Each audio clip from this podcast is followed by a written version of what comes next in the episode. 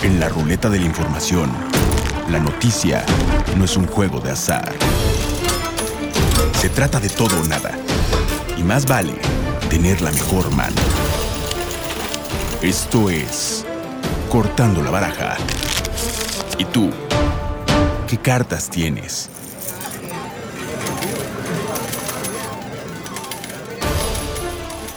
Bienvenidos a este espacio, soy Juan Carlos Barajas. Qué bueno que nos acompaña, lo invito a que se quede con nosotros porque tenemos algo que le va a interesar. La pandemia por COVID-19 ha dejado vacías las aulas de cientos de miles de escuelas en todo el país.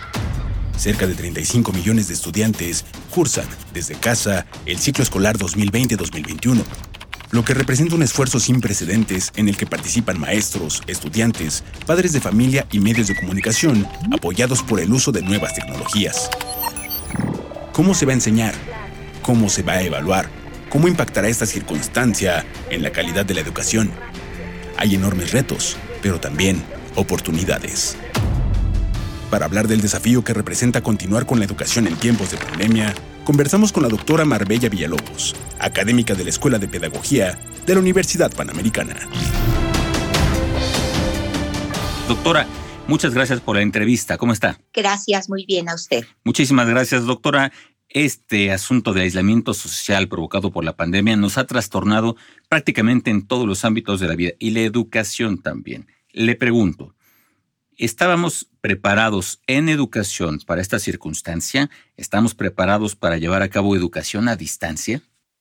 No, porque es un evento sorpresivo, insólito, muy singular, que no solamente al ámbito escolar ha sorprendido, sino a todos los sectores sociales. Doctora, hay una preocupación de los padres de familia y supongo que de los académicos también, y va en dos sentidos.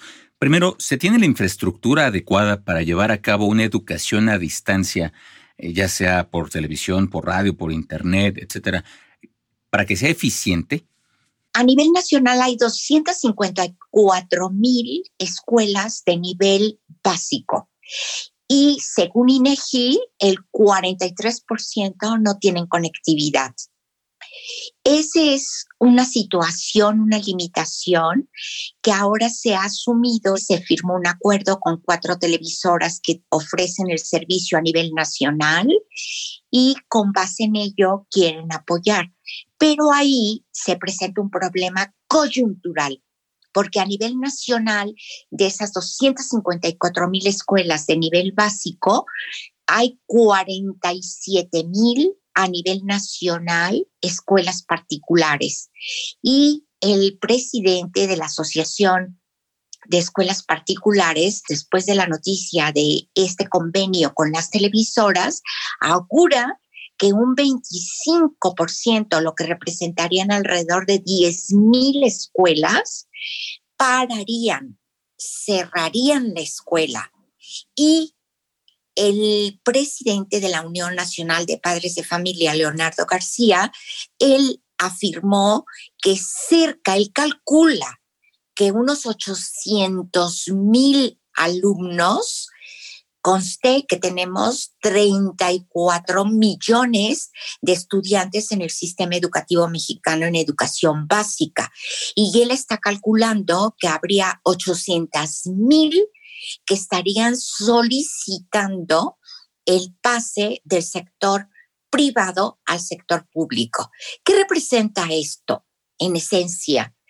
Pues que hay que asumir una realidad, una realidad llena de contradicciones e insuficiencias, considerando que dos son los problemas básicos de la educación a nivel nacional. Por un lado, la reprobación y por otro, la deserción innegablemente que esto va a propiciar más deserción. Entonces es un conflicto también hoy para los actores que participan en este proceso, que son los padres de familia. Claro, doctora, eh, dos cuestiones ahí. Eh, si no hay una cobertura suficiente por razones de Internet o porque la televisión no llegue al lugar donde debe de llegar o por insuficiencia de recursos, esto va a generar un problema en que la brecha eh, entre los que sí saben y los que no saben, o los que aprenden y los que no aprenden, se va a hacer mucho más grande y mucho más evidente. ¿Qué retos hay para profesores en esta circunstancia, para estudiantes y también para los propios padres de familia? Para todos a nivel nacional en el ámbito educativo, esto representa un gran desafío, porque por años mínimo tres gobiernos estuvieron intentando incluir las plataformas, las aplicaciones móviles, los recursos múltiples que hay en tecnología. Y abruptamente, que corresponde a su primera pregunta, se ha impuesto la tecnología.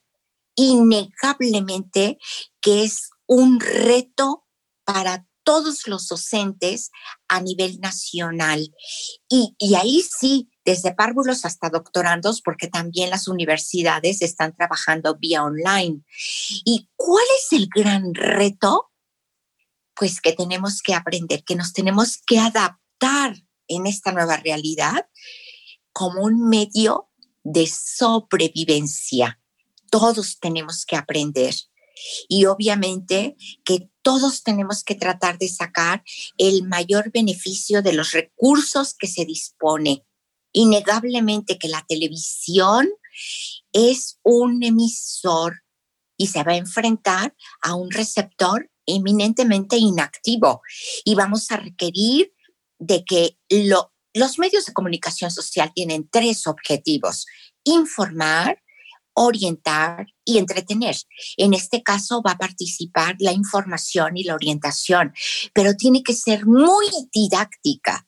Tiene que invitar a los alumnos a que no se concentren en solo recibir, en solo escuchar, sino que promuevan actividades, que promuevan ejercicios que promuevan la participación de todos. Le pregunto en este mismo sentido, entonces, la forma de enseñar los planes, los programas de estudio, etcétera, deben cambiar adaptándose a esta circunstancia y a estas varias circunstancias. Por un lado será la educación que se recibirá a través de televisión, que es eh, unidireccional, pero por otro lado, quienes puedan hacerlo vía online, pues tienen esta oportunidad de un intercambio con el profesor. ¿Qué tanto hay que modificar planes y programas? aquí habría que diferenciar didácticamente. Los docentes saben lo que corresponde al qué, que son los contenidos educativos, y el cómo, que son las estrategias didácticas para enseñar y para aprender.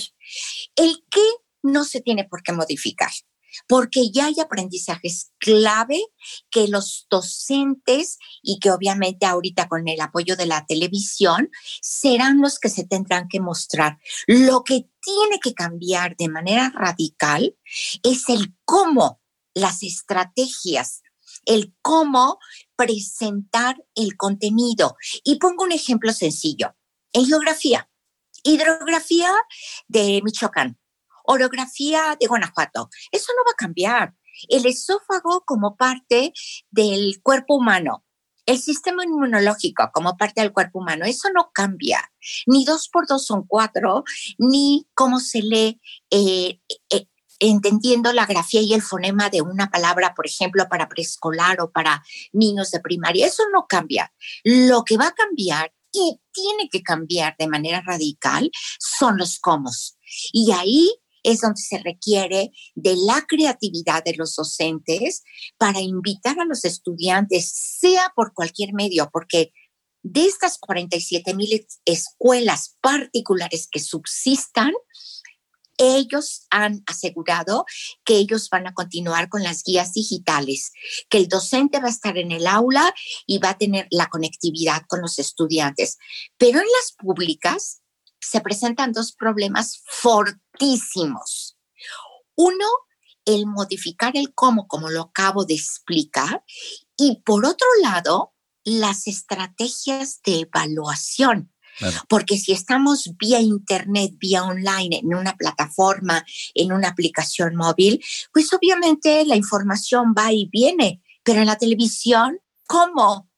Ahí habría que reconocer para los padres de familia que la evaluación corresponde con procesos autoevaluativos en donde el estudiante el alumno se evalúa a sí mismo, una coevaluación donde se evalúan entre todos en el grupo, la heteroevaluación, hetero, que es el docente el que evalúa, y todo eso compone un proceso metaevaluativo que va considerando todo aquel esfuerzo, la participación, la emoción, el interés, todo ello. ¿Qué va a requerir un cambio ahí? Ponderar y darle prioridad a la autoevaluación. Doctora, siempre queda la duda, y tal vez la pregunta no sea formulada de la manera adecuada. ¿Qué tan buena o qué tan efectiva, más bien, es la educación eh, online o a distancia respecto a la educación presencial? Hay quien tradicionalmente dice que si uno no está ahí, pues no aprende. Eh, los la gente más eh, moderna, más habituada a la tecnología, dicen que sí, que es igualmente efectiva. ¿Qué, ¿Qué, pasa en realidad? Desde la década de los 50 del siglo pasado, y concretamente en México en la década de los 70, se, ha, instrumentado el Open University, la telesecundaria, la preparatoria también vía televisión. Entonces hay una experiencia, no hay por qué menospreciarla. Pareciera ser que hay una propuesta e ipso facto viene la negatividad, viene el rechazo, viene la crítica, viene el tratar de tirar cualquier, cualquier planteamiento que se haga. La pregunta concreta que usted me hace es, ¿cuál es la ventaja o la desventaja vía online o vía presencial? O sea, el aprendizaje se puede realizar en cualquier circunstancia de manera individual, de manera grupal, a través de la pantalla de televisión o a través de la pantalla de los aparatos tecnológicos. Lo más importante de su pregunta es la parte afectiva. Esa es una ley del aprendizaje. El aprendizaje es placentero. El aprendizaje es eminentemente personal. Sea el medio que sea, Puede ser muy presencial y el maestro sentado en el escritorio y no aporta. explicando de manera apática, sin ningún interés. No, se requiere hoy más que nunca generar la pasión por enseñar para que el alumno tenga el afán por aprender. Y con esta pregunta, me parece que el gran reto del sistema educativo mexicano, que obviamente se ve en PISA en el examen que se aplica por la OCDE, es que es necesario generar el autodidactismo, es decir, porque esa es otra ley del aprendizaje. El aprendizaje es eminentemente individual. Lo que usted desayunó esta mañana y lo que yo desayuné, nadie lo puede digerir ni hacer la digestión, nadie más que usted en su propio cuerpo y yo en el mío. Es idéntico el aprendizaje. El aprendizaje es eminentemente individual. Es un engaño cuando los padres dicen, vamos a, a ayudarle con un maestro para que le... No, no, el aprendizaje es eminentemente individual y para ello el gran reto del sistema educativo mexicano es desarrollar el autodidactismo lo que desde la década de los 70 la UNESCO señalaba como el aprender a aprender por mí mismo, por mí solo. Y luego en 1996 con Jacques Delors, en su libro La educación encierra un tesoro, es el aprender a conocer. Entonces los profesores, y con esto concreto, los docentes de todos los niveles educativos del sistema educativo mexicano tienen que desarrollar las habilidades cognitivas de orden inferior y de orden superior, que aprendan a identificar, a mencionar, a analizar, a sintetizar, a evaluar, a inferir, a transferir. Todas esas son habilidades intelectuales de orden superior. Y cuando un docente de cualquier nivel incluso uno de preescolar, que enseña a clasificar, el niño se le está dando autonomía para después clasificar otro tipo de cosas. El gran reto es ese. No son los contenidos. Los contenidos educativos no es el reto. El gran reto es el desarrollo de habilidades cognitivas, es decir, de cómo aprender por mí mismo, porque esa es una ley del aprendizaje. Doctora, a manera de resumen, y ya para terminar, ya que regresemos a las aulas, que todos los estudiantes regresan a las aulas, ¿qué se va a rescatar de esto? ¿Algunos elementos se tendrán que incorporar de manera definitiva al modelo educativo? Eh, ¿Qué rescataremos? Y ahora, barajéamela más despacio. Tenemos que rescatar las herramientas digitales, lo que acabo de señalar, de poner sobre la mesa, sí el aprendizaje, como se ha dicho desde la federación, pero un aprendizaje autónomo, un aprendizaje que, que, el estudiante sea capaz de realizar por sí mismo. Ese va a ser el gran reto para el sistema educativo mexicano. ¿Qué más tenemos que rescatar post pandemia? Sarcos 2, el gran reto es atender dos sectores de la sociedad mexicana, lo que corresponde a salud y lo que corresponde a educación. Es la única manera de preservar el orden social. Doctora, le agradezco mucho sus palabras muy ilustrativas, pero nos deja mucho en qué pensar, mucho en qué recapacitar y también mucho en qué actuar. Muchísimas gracias a usted. Ahí lo tiene. Pasada la pandemia, la educación en México habrá de cambiar a partir de hoy y para siempre.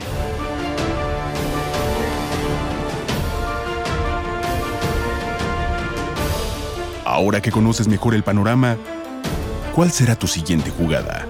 Esto fue Cortando la Baraja. Somos líderes en información digital. Somos multiplataforma.